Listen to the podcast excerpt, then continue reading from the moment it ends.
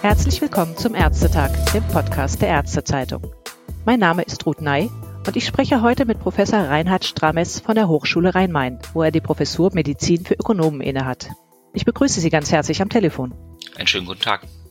Professor Strametz, bei Ihrem Titel denkt man natürlich zuerst an Themen rund um Geldbilanzen und Klinikmanagement. Dabei forschen Sie an einem ganz anderen spannenden Bereich, der jetzt in der Corona-Krise natürlich nochmals von Bedeutung erlangt. Bei Ärzten und Pflegern in der Corona-Krise, da wurde vor allem über die hohe Ansteckungsgefahr berichtet und diskutiert, unter der sie arbeiten. Dabei lauert noch eine ganz andere Gefahr, auf die Sie jetzt hingewiesen haben, nämlich dass die Betreuenden in dieser Extremsituation vielleicht Fehler machen oder Entscheidungen treffen müssen, die sie so sehr belasten, dass sie dann selbst wieder zu Opfern werden. Und in diesem Zusammenhang fallen dann auch zwei Begriffe, Resilienz, das ist den meisten wahrscheinlich mehr oder minder bekannt, was dahinter steckt, und auch das Phänomen Second Victim, das eben zu Ihrem Arbeitsschwerpunkt gehört. Was genau steckt hinter dem Phänomen Second Victim? Ja, also Second Victim bezeichnet übersetzt das sogenannte zweite Opfer. Das ist ein Begriff, der ursprünglich äh, von Albert Wu 2000 eingeführt wurde für Menschen, die in der Behandlung von Patientinnen und Patienten einen Fehler begehen und durch diesen Fehler so stark traumatisiert werden, sich Vorwürfe machen, dass sie selbst zum Opfer werden. Der Begriff ist mittlerweile etwas erweitert worden und beschreibt eben Behandelnde, die aufgrund eines außergewöhnlichen klinischen Ereignisses selbst zu Opfern werden. Und wir bemerken das in vielen Ereignissen wie Großschadensereignissen beispielsweise nach dem 11. September oder nach Hurricanes, dass viele Behandelnde durch diese belastende Situation der vielen zu versorgenden Menschen, auch der vielen Menschen, die an einer entsprechenden Krankheit versterben, selbst traumatisiert werden und Hilfe benötigen. Und so gesehen ist eine Unterstützung auf emotionaler, auf psychologischer Ebene auch Teil der Schutzausrüstung, dieser Behandelnden genauso wichtig wie ein Mundschutz beispielsweise vor einer Infektion mit Coronaviren schützen kann. Gibt es denn da einen Unterschied jetzt zur Corona-Krise?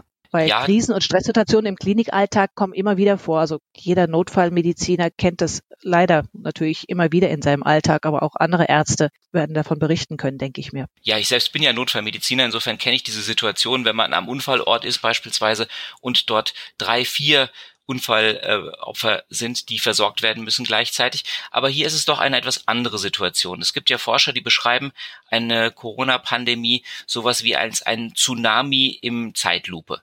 Das heißt, anders als bei traumatisierenden Ereignissen wie zum Beispiel dem 11. September, wo auf einen Schlag ganz, ganz viele Patienten zu versorgen sind, aber sich das relativ schnell wieder normalisiert und relativ schnell abflacht, ist es so, dass es ja hier immer mehr Patienten gibt, die versorgt werden müssen und eben ja auch noch nicht absehbar ist, wann diese Pandemie zu Ende sein wird. Das heißt, hier geht es nicht darum, einen Sprint hinzulegen, hier geht es um wirklich einen Marathon.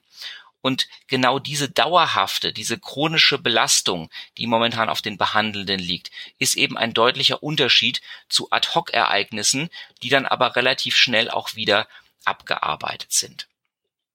Kann jeder Arzt zu einem Second Victim eigentlich werden? Und vor allen Dingen, woran merkt man das, dass er in, in eine solche Situation gerät? Also wie äußern sich da die Folgen? Also grundsätzlich kann jeder Ärztin, jeder Arzt Second Victim werden. Das gilt natürlich auch für alle anderen Behandlungsgruppen. Das ist jetzt nicht exklusiv auf Ärztinnen und Ärzte beschränkt. Insbesondere auch die Pflegekräfte leiden ja auch sehr darunter. Es kann aber auch andere Behandelnde treffen.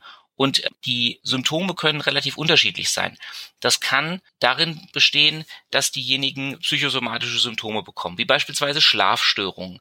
Das kann sein, dass es wiederkehrende Ereignisse gibt, also sowohl am Arbeitsplatz sogenannte Flashbacks, dass sich Leute plötzlich an besonders belastende Ereignisse wiedererinnern. Das kann aber auch außerhalb des Arbeitsplatzes passieren. Und nun ist es insofern problematisch, als dass wir Ärztinnen und Ärzte ja dazu möchte sagen, erzogen werden, dass wir die Gesunden und die Patienten, die Kranken sind. Das heißt, über solche Belastungen offen zu sprechen, gerade in einer solchen Situation, wo ja auch diese Berufsgruppen, die Pflegenden und die Ärzte jetzt zu Helden stilisiert werden, ist relativ schwierig und gelingt meistens aufgrund des gegenseitigen Verständnisses nur im Team. Und das ist auch dann ein Phänomen, was sich nicht von alleine, wenn sich zum Beispiel die Situation wieder entspannt, vielleicht wieder ausgleichen würde, sondern leiden die Betroffenen dann auch länger oder chronisch darunter unter dieser Traumatisierung? Ja, wir wissen, dass aus äh, Studien beispielsweise an Anästhesisten durchgeführt wurden, die katastrophale oder dramatische Ereignisse beschrieben haben, die für ihr Leben, ihr Berufsleben, aber auch ihr Gesamtleben prägend waren, dass es teilweise schnell gehen kann, dass man sich davon wieder erholt. Das ist auch eine Frage der Resilienz, die Sie schon angesprochen haben. Und es gibt aber auch viele Kolleginnen und Kollegen, die berichten, dass sie sich von diesem Ereignis überhaupt nicht wieder erholt haben. Das heißt, es ist eine relativ lange Spanne, die einen noch beeinträchtigen kann. Und was wir hier in den Forschungs-, äh, in den Studien erlebt haben, ist, dass das natürlich selbst berichtet war. Inwieweit sich jemand nicht eingestehen möchte, hier traumatisiert worden zu sein, das kann man, das liegt natürlich im Dunkeln und darüber kann man relativ schwierig Auskunft geben. Wenn ich mit Kolleginnen und Kollegen über diese Thematik gesprochen habe, wie gesagt, als Anästhesist einerseits im OP oder auch mit Kolleginnen und Kollegen jetzt außerhalb der klinischen Tätigkeit, dann kriege ich relativ viele Geschichten auch im Gespräch mit, die mir zeigen, dass eben Kolleginnen und Kollegen noch relativ lange damit beschäftigt sind und dass es nicht nur prägend für die Erlebnisse, sondern auch prägend für das zukünftige Handeln der Kolleginnen und Kollegen ist. Gibt es denn bislang überhaupt viele wissenschaftliche Studien zu diesem Phänomen und wie sehen die aus? Was gibt es da für Erkenntnisse vielleicht schon? Ja, also das Phänomen ist im angloamerikanischen Raum schon relativ gut untersucht. Dort hat man, nachdem im Jahre 1999 ja vom Institute of Medicine diese Publikation To Err is Human herausgekommen ist, ja schon etwas früher begonnen mit Patientensicherheitsinitiativen und ist uns da ein paar Jahre voraus. Es gibt seit 2007 im Prinzip systematische Untersuchungen, die Kolleginnen und Kollegen befragt haben, ob sie selber schon mal Second Victim geworden sind, zunächst beschrieben haben, was das ist, weil viele diesen Begriff auch gar nicht kennen. Er kommt ja in der Medizinerausbildung nicht nicht vor und wird dort noch nicht systematisch gelehrt. Und da hat man gefragt, gab es selber schon mal eine solche Situation und wie sind sie damit umgegangen? Und hat sich dann auch auf Second Victims, die sich als solche selbst bezeichnen, fokussiert und mal geguckt, wie ist das der typische Verlauf einer Second Victim Traumatisierung und hat daraus im Prinzip sechs Stadien kristallisiert, vom initialen Schock und dem Chaos, das entsteht, bis hin zur Verarbeitung wie Second Victim das ver verarbeiten können. Und man weiß auch mittlerweile ganz gut, und es gibt dazu auch erste Studien, die tatsächlich positive medizinische und auch ökonomische Effekte zeigen, dass eine frühzeitige Erkennung und eine frühzeitige Unterstützung von Second Victims mit einem Maßnahmenbündel, das je nach Schwere der Traumatisierung auch eskaliert werden kann, dass das vielen hilft, am Ende gestärkt aus einer solchen Situation herauszugehen. Und Insofern zeigt sich tatsächlich, dass systematische Interventionsprogramme, die in den USA an vielen Zentren mittlerweile etabliert sind, da wäre das For You-Programm der University Missouri zu nennen oder das RISE-Programm der Johns Hopkins Universität, die zeigen, dass es wirklich positive Effekte gibt und die aber auch zeigen, diese Studien, dass ein relevanter Anteil von klinisch tätigen Menschen tatsächlich schon mal Second Victim geworden ist. In Deutschland gibt es dazu noch nicht viel. Wir haben selbst in einer Forschungskooperation äh, von der Hochschule Rhein-Main gemeinsam mit der Charité eine Untersuchung durchgeführt, in der wir tatsächlich einmal junge Weiterbildungsassistentinnen, Assistenten einer Fachgesellschaft befragt haben, ob sie selber schon mal eine solche Second Victim Traumatisierung erlebt haben. Die Studie ist gerade in Publikation und zeigt, dass die bislang in den USA berichteten Raten von etwa 10 bis 40 Prozent aller Befragten deutlich übertroffen werden. Das heißt, wir sprechen hier davon, dass in einem Befragungszeitraum von einem Monat von Weiterbildungsassistenten, die sich im äh, Zuge ihrer Weiterbildung zum Facharzt, zur Fachärztin befinden, über 50 Prozent der Befragten berichtet haben, schon mal selbst Second Victim geworden zu sein. Na, das ist natürlich eine extrem hohe Zahl. Kann man auch sagen, ob es da jetzt im Zusammenhang mit der Corona-Krise davon auszugehen ist, dass die Zahl noch höher ist oder ist das Spekulation? Nun, wir wissen aus Studien, die sich mit den Folgen des 11. Septembers oder beispielsweise des Hurricanes Katrina befasst haben, dass von allen Helfenden, also nicht nur auf Ärzte und Ärzte bezogen, sondern von allen Helfenden, etwa die Hälfte aller betroffenen Helferinnen und Helfer vor Ort nachher über akute Belastungssituationen bis hin zur posttraumatischen Belastungsstörung berichtet haben, auch wenn sie in Anführungszeichen nur an der Versorgung der Opfer und nicht am eigentlichen Unfallgeschehen beteiligt waren. Und insofern ist natürlich davon auszugehen, dass insbesondere aufgrund der Dauer der Corona-Pandemie und dieser Krise, aufgrund der Dauer die Traumatisierungen zunehmen werden. Wir erleben momentan natürlich eine beispiellose Welle der Solidarisierung. Wir erleben auch viele Ärzte und Pflegekräfte, die freiwillig wieder in ihre klinische Tätigkeit zurückgehen, um zu helfen. Das ist natürlich ein durchaus stärkender Faktor. Weil viele jetzt auch berichten, dass eben plötzlich Dinge möglich werden, die vorher gar nicht denkbar waren und das Team einen unglaublichen Zusammenhalt bietet. Das ist aber meines Erachtens nur eine vorübergehende präventive Maßnahme. Ich glaube schon, dass insbesondere, wenn das Ganze jetzt länger dauert und zur chronischen Belastung wird, auch die Anzahl der Traumatisierungen steigen wird. Und ich habe neulich eben auch mit Kolleginnen und Kollegen aus der Klinikseelsorge gesprochen und habe ihnen gesagt, dass sie sich darauf einstellen müssen, dass die Behandelnden früher oder später ihre größte Zielgruppe werden. Sie haben auch im Zusammenhang mit dem Aktionsbündnis Patientensicherheit, in dessen Vorstand Sie ebenfalls aktiv sind, in einer Pressemitteilung noch einen anderen Aspekt fokussiert, dass einerseits natürlich diese Traumatisierung vorhanden ist, aber im Zuge der Traumatisierung die Pfleger und Ärzte möglicherweise auch wieder auf lange Sicht sogar zu einem Sicherheitsrisiko für andere künftige Patienten werden können. Können Sie auch darauf nochmal näher eingehen? Sehr gerne. Also wir wissen aus den Studien, aus den Forschungen, dass psychologische Vorläufer, also die psychologische Ablenkung, ein eine fehlerbegünstigender Faktor ist. Das ist einer der vier großen Faktoren, der auch in diesem Schweizer Käsemodell genannt wird und Löcher in diesen Schweizer Käse, also Löcher in diese Sicherheitsbarrieren reißt. Das heißt, wenn ich eine solche Traumatisierung erlebt habe und im Prinzip im Hintergrund mich immer mit dieser Situation oder mit diesem Geschehen beschäftige, dann bin ich einerseits natürlich abgelenkt, was die Fehlerhäufigkeit erhöhen kann. Und zum anderen reduziert sich grundsätzlich meine Leistungsfähigkeit durch meine psychische Beeinträchtigung. Und gerade in Zeiten, in denen die Leistungsfähigkeit voll da sein muss, also ich weiß selber als Intensivmediziner und Anästhesist, dass eine ARDS-Behandlung bei einer Corona-Lungenentzündung, dass das eine sehr, sehr herausfordernde Tätigkeit ist und dass dort auch kleine Fehler natürlich gravierende Ereignisse nach sich ziehen können. Das bedeutet im Prinzip, durch diese psychische Ablenkung, durch diese Beschäftigung mit dem Fehler werden ebenfalls künftige Patientinnen und Patienten möglicherweise schlechter behandelt, weil eben das Fehlerrisiko steigt. Dazu kommt natürlich auch als psychologische Schutzreaktion eine gewisse emotionale Abstumpfung und Distanz. Das heißt auch die Empathie gegenüber Patientinnen und Patienten kann aufgrund der mangelnden Ressourcen, die ich selber noch zur Verfügung habe, sinken. Und wir wissen auch von einigen wenigen Fällen tatsächlich als quasi paradoxe Reaktion, dass Menschen, die einen Fehler begangen haben im Kontext der klinischen Versorgung, dass diese möglicherweise sogar ein bewusst aggressiveres oder risikohafteres Verhalten an den Tag legen können. Passiert nicht bei allen, aber eben auch bei einigen.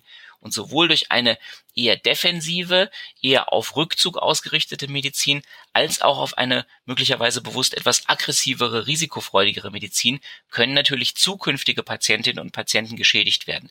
Das gilt nicht nur in Zeiten von Corona, sondern auch grundsätzlich ist das eines der großen Second Victim Probleme. Dadurch, dass wir aber jetzt momentan eben keine Regenerations- und Erholungspausen haben und ja permanent, auch wenn wir gar, gar nicht viele Patienten behandeln, unter dem Druck stehen, dass es nur eine Frage der Zeit ist, bis möglicherweise auch unsere Intensivstation überläuft, führt das natürlich dazu, dass diese emotionalen Belastungen stärker werden. Und alleine, um auf noch einen weiteren Begriff zu sprechen zu kommen, alleine die Diskussion und die Absehbarkeit einer möglichen Triage also wie das in Italien ja beschrieben wurde, dass man wirklich auch Patientinnen und Patienten unter Umständen bei einem absoluten Mangel Beatmungsgeräte vorenthält. Allein das führt natürlich zu einer unglaublichen emotionalen Belastung, selbst dann, wenn man diese Triage gar nicht durchführen muss. Das sind ja auch schon offizielle Empfehlungen, zwar bislang noch theoretisch, aber sie sind ja immerhin auch schon ausgearbeitet worden. Das heißt, also dieses Thema ist ja wirklich auch präsent hier vor Ort. Genau, es ist notwendig, sich damit zu befassen und ich finde es sehr gut, dass man jetzt in Zeiten, in denen es noch keinen Mangel gibt, sich damit beschäftigt. Nichtsdestotrotz ist das natürlich eine eben außerordentlich belastende Situation, weil sie eben auch ungewöhnlich ist. Denn eine Triage beispielsweise am Unfallort, wo ich jetzt einen Pkw habe mit vier Schwerverletzten, ist nochmal was ganz anderes als eine Triage im Krankenhaus. Am Unfallort habe ich nur temporär einen Mangel.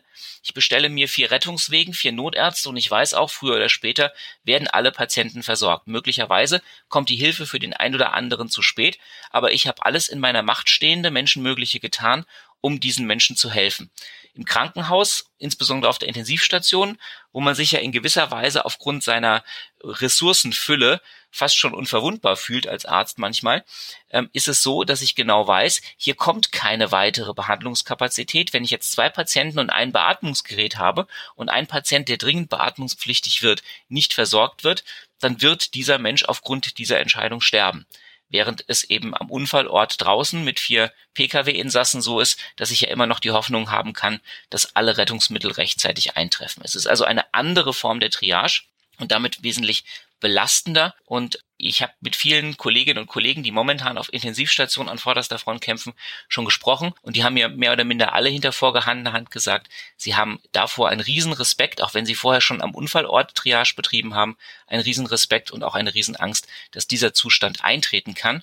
Und insofern kann ich auch aus ärztlicher Sicht, auch wenn ich jetzt nicht direkt am Patienten stehe, das sehr gut nachvollziehen, dass wir alles versuchen müssen und alles dran setzen müssen, dass diese Situation eben nicht eintritt weil ich persönlich der Meinung bin, dass wenn das eintritt und wenn das tatsächlich dann auch Ärztinnen und Ärzte in großer Anzahl traumatisiert, dass das für die Patienten, die noch ein Beatmungsgerät bekommen haben, ebenfalls sehr gefährlich wird, weil in dem Moment, wo die Versorgenden an der Front emotional zusammenbrechen, kann natürlich auch die Patientenversorgung der Menschen, die noch ein Beatmungsgerät haben, nicht mehr in der Qualität erfolgen, wie es eigentlich notwendig wäre. Und insofern ist davon auszugehen, dass wenn so eine Situation flächendeckend eintreten sollte, dass die Traumatisierung der Behandelnden die Leistungsfähigkeit oder die Grenze der Leistungsfähigkeit des Gesundheitssystems nach vorne verlagert.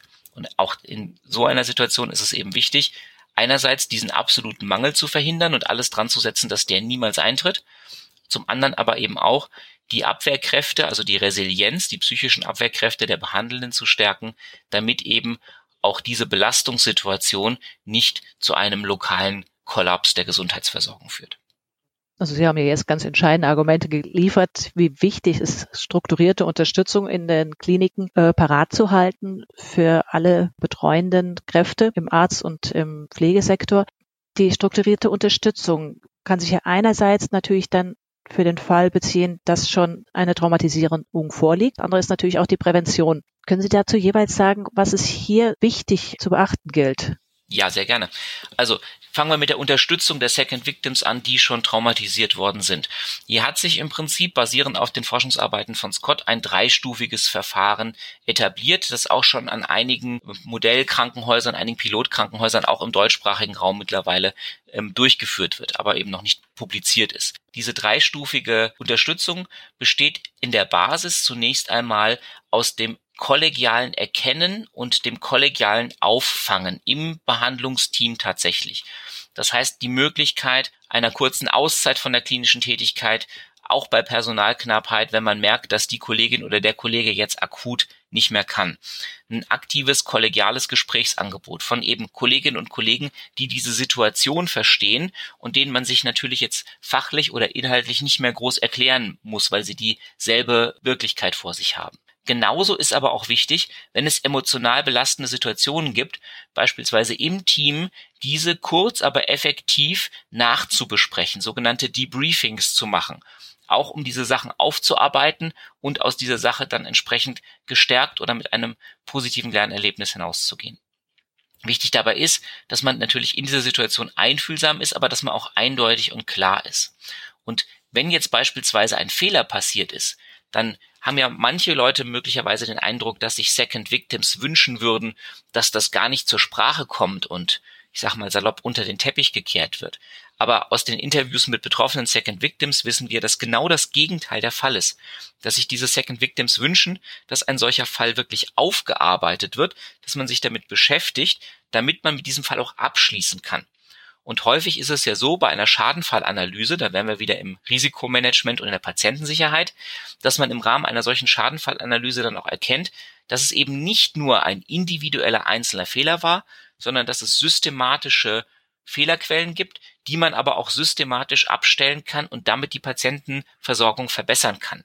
Wir erleben das auf vielen Intensivstationen und auch dazu hat das APS ja eine Handlungsempfehlung beziehungsweise ein paar Tipps rausgebracht als Corona-Krisenmanagement-Tipps, dass viele Sicherheitsbarrieren in den letzten Wochen noch verstärkt worden sind, dass man im Rahmen eines Krisenmanagements natürlich auch abgeklopft hat, wo treten potenziell Fehler auf und wie können wir die jetzt ad hoc und möglichst effektiv abstellen, damit wir, wenn es zu einer Belastungssituation kommt, dann auch bestmöglich arbeiten können. Einige dieser Betroffenen wird man dann allerdings auch in professionelle Unterstützungsangebote überleiten müssen. Und das geht dann teilweise das ist so vor weit. allen Dingen eine Aufgabe auch der Klinikleitung. Also die muss eigentlich die Initialzündung geben, dass diese Strukturen überhaupt vorhanden sind, dass die betreuenden Ärzte, die können das wahrscheinlich nicht aus, aus ihren eigenen Ressourcen so ohne weiteres gründen, sondern es müssen ja Strukturen irgendwie angelegt werden. Genau, ja, es müssen Strukturen angelegt werden, absolut richtig. Äh, insbesondere aber auch die vorhandenen Strukturen müssen genutzt werden. Also ich erlebe das teilweise, dass man sagt, wir haben eine hervorragende Klinikseelsorge, die sich um die Angehörigen kümmert. Und wenn ich die dann frage, ja, kümmern sich die auch um die Behandelnden? Dann gucke ich teilweise in fragende Gesichter. Und das kann natürlich nicht sein, denn hier haben wir ja Leute, die eben genau mit solchen belastenden Situationen vertraut sind und Hilfe anbieten können. Also es geht jetzt nicht darum, in jeder Klinik Psychosomatiker sofort einzustellen, die nicht vorhanden sind, sondern es geht darum, die vorhandenen Hilfsangebote zu nutzen, aber eben auch die Hilfsangebote, die möglicherweise außerhalb eines Klinikums vorhanden sind, eben zu nutzen und sich damit zu vernetzen. Es gibt ja auch Kriseninterventionsdienste beispielsweise für eben Unfallereignisse, die dann zu Angehörigen fahren und die betreuen, wenn man ihnen eine belastende Nachricht mitteilen muss. Hier geht es darum, im Prinzip vorzuhalten und zu wissen, an wen kann ich mich im Zweifelsfall wenden oder wen kann ich meiner Kollegin, meinem Kollegen empfehlen, wenn eine solche Situation eintritt? Oder was sind möglicherweise sogar Zustände, die mich dazu veranlassen, eine Kollegin oder einen Kollegen jetzt nicht nach Hause fahren zu lassen, weil möglicherweise sonst ein zweites Unglück passiert. Ich hatte das mal selber in meiner Ausbildung als Anästhesist, als ich in Australien tätig war. Dort gab es einen katastrophalen Narkosezwischenfall, der nicht äh, verhinderbar gewesen wäre im Nachgang, aber der Kollege war so belastet äh, und so traumatisiert, dass eben zwei Kollegen ihn nach Hause fahren mussten und erst dafür sorgen mussten, dass er entsprechend in eine Betreuung gekommen ist, die verhindert hat, dass diese Person sich jetzt akut beispielsweise etwas antut. Also all das sind Sachen, die finden aber im Wesentlichen auf kollegialer Ebene statt und die haben damit zu tun, dass die Kolleginnen und Kollegen dafür sensibilisiert sind, dass sie wissen, es kann auch jeden treffen und dass dort frei von Lästereien, Mobbing oder Schuldzuweisung oder Herabwürdigung wirklich zunächst einmal das Wichtige ist, dass diesen Menschen geholfen wird. Und ich glaube, das ist eine ganz wichtige Nachricht. Second Victims brauchen keine Bestrafung, und viele juristische Aufarbeitungen von solchen Menschen enden auch damit, dass Richterinnen und Richter mittlerweile sagen, sie sind durch die Selbstvorwürfe, die sie sich machen, eigentlich schon gestraft genug.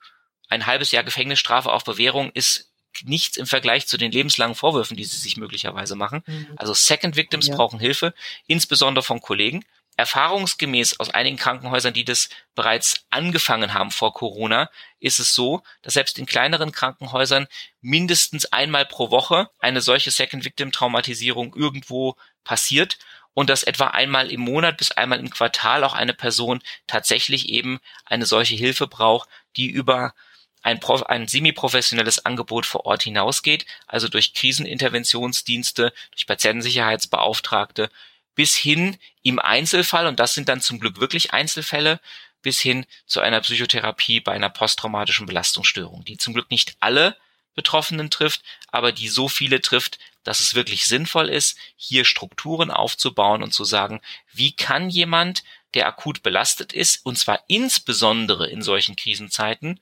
niederschwellig eine Unterstützung erfahren und die Empfehlung auch aus dem angloamerikanischen Raum denen wir uns ja angeschlossen haben, lauten, dass wirklich 24 Stunden rund um die Uhr in einer solchen Ausnahmesituation es Ansprechpartnerinnen und Partner geben muss, die niederschwellig helfen können, belastende Situationen aufzuarbeiten.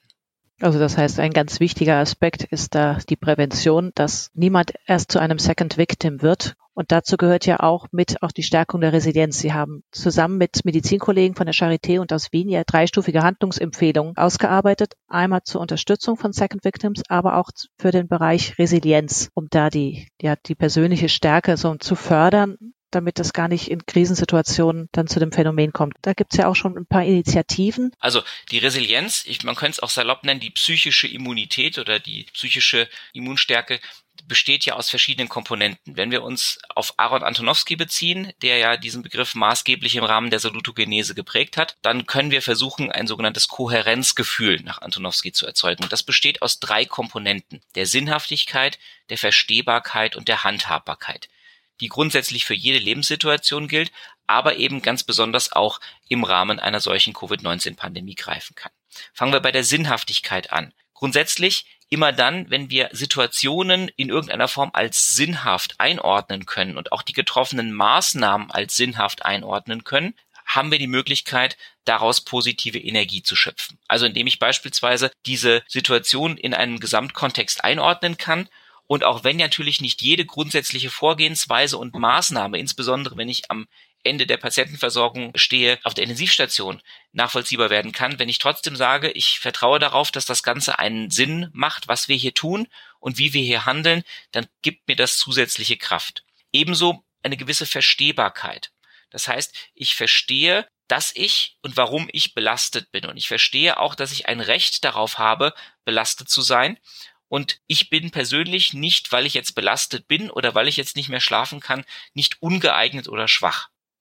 Wichtig ist, dass wir als Ärztinnen und Ärzte schon ab dem Studium quasi trainiert werden, leistungsbereit zu sein. Nur die leistungsbereitesten kommen überhaupt ins Studium und nur die leistungsbereitesten im Studium werden nachher Ärztinnen und Ärzte. Aber auch hier, dass wir sozusagen eine gewisse Verwundbarkeit haben, die völlig menschlich und normal ist, sich das einzugestehen, das hilft auch, mit der Situation umzugehen. Und als drittes die Handhabbarkeit, dass ich weiß, ich kann mit dieser Situation auch dahingehend umgehen, dass ich meine Überlastung melden oder mit Kollegen besprechen kann, ohne dass ich niedergemacht werde oder dass ich als schwach gelte, sondern ich kann auf Verständnis von Vorgesetzten, aber auch Kolleginnen und Kollegen hoffen, die nicht sagen, so jetzt musst du noch mehr leisten, weil wir noch mehr Patienten haben, sondern die auch ermöglichen, dass man kurz mal emotional durchatmen kann und sich an Personen wenden kann, die einem selber in dieser Krise helfen und insofern eben auch zulassen kann, dass man zwar als Held stilisiert wird, aber dass auch Helden,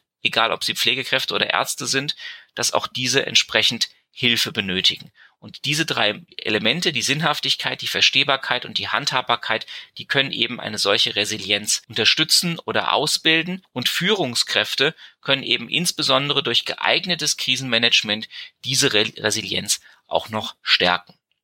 Das führt, fängt damit an, dass man sein Führungsverhalten versucht auf Resilienz auszurichten, dass man mhm. eine klare optimistische Vision hat, wie es weitergeht, dass man zwar realistisch plant und entscheidend handelt, dass man aber trotzdem eine optimistische Sicht auf die Dinge vermittelt, auch dann, wenn man selber gerade aufgrund der Krisensituation vielleicht Schwierigkeiten hat, die Welt optimistisch zu sehen. In dem Zusammenhang ist auch der Ausdruck häufiger Dankbarkeit ganz wichtig, obwohl er natürlich nicht persönliche Schutzkleidung oder anderes ersetzen kann.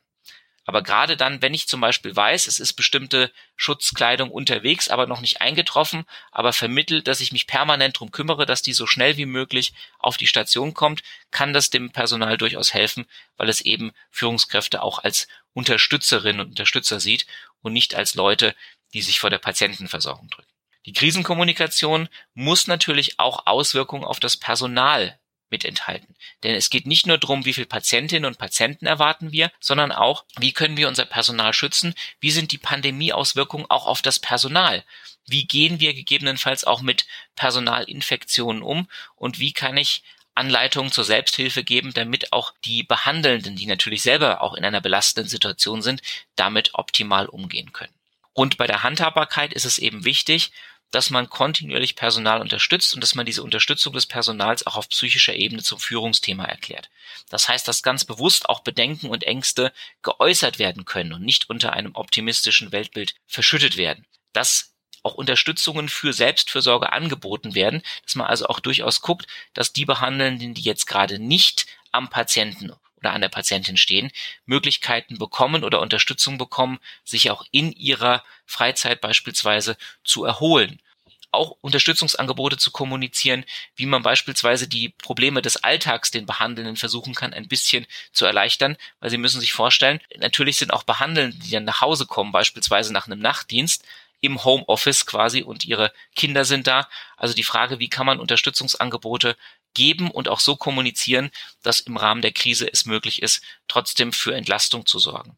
Und wenn es eben dann dazu kommt, allein der Gedanke zu wissen, ich habe eine Krisenintervention, an die ich mich wenden kann, und zwar auch nachts um drei, wenn ich im Nachtdienst bin und merke, ich kann nicht mehr, allein das setzt eben auch Kräfte frei und kann die Resilienz stärken. Allein das Wissen, ich habe hier Hilfsangebote, an die kann ich mich wenden, jederzeit, wenn es notwendig ist. All das, diese Sinnhaftigkeit, die Verstehbarkeit und die Handhabbarkeit sind Maßnahmen, wie Führungskräfte, Behandelnde insbesondere unterstützen können, dass es gar nicht erst zu einer Second Victim Traumatisierung kommt oder dass die Auswirkungen einer solchen Traumatisierung wesentlich geringer sind, als sie ohne ein solches Hilfsangebot wären.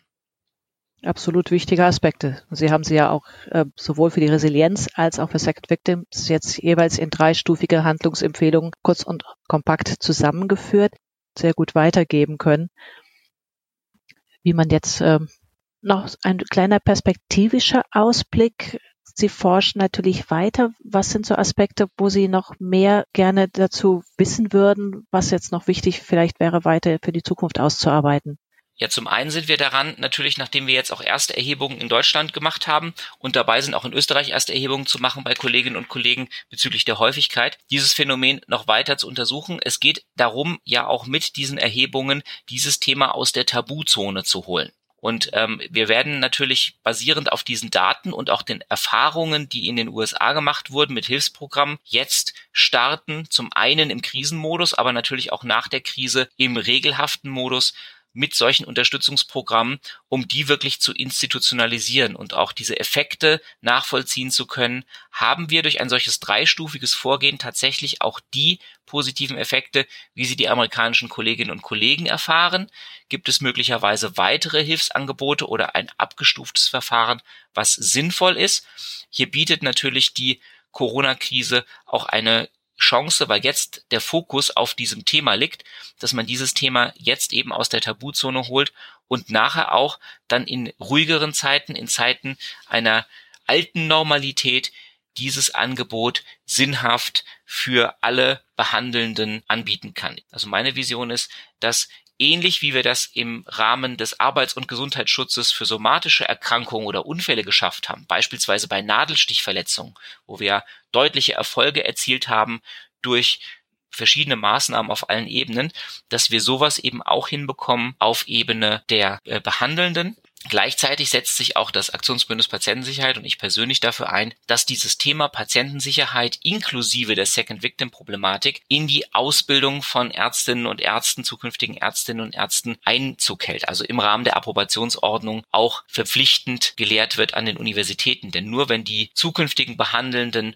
um diese Resilienzfaktoren wissen, dann haben sie die Chance, die beispielsweise schon während des Studiums auszubilden und wir dann hoffentlich eben zukünftig sowohl die Resilienz von Kolleginnen und Kollegen stärken können, als auch die Hilfsangebote als Selbstverständlichkeit in der medizinischen Behandlung flächendeckend in Deutschland und bestenfalls eben auch in Europa etablieren zu können. Wir hatten ja auch schon erwähnt in einem kleinen Vorgespräch, dass es jetzt dazu auch ein entsprechendes EU-Forschungsprojekt auch geben soll. Das heißt, die Problematik wird durchaus auch schon wahrgenommen, sodass man da auch ein bisschen über den Tellerrand von Deutschland hinaus wohl geht. Auf jeden Fall. Wir haben ja die dramatischen Szenen und Berichte aus Italien oder auch aus Spanien gehört. Und insofern dieses Problem der Second Victim Traumatisierung ist genauso wie die Covid-19-Pandemie ein globales Problem. Und ich habe große Hoffnung, dass wenn wir das auf europäischer Ebene angehen, dass das auch eine ganz andere Tragweite bekommt und dass wir hier wirklich auch voneinander lernen können. Denn so belastend natürlich diese Erfahrungen sind, die die italienischen Kolleginnen und Kollegen gemacht haben, sie sind natürlich für unsere Arbeit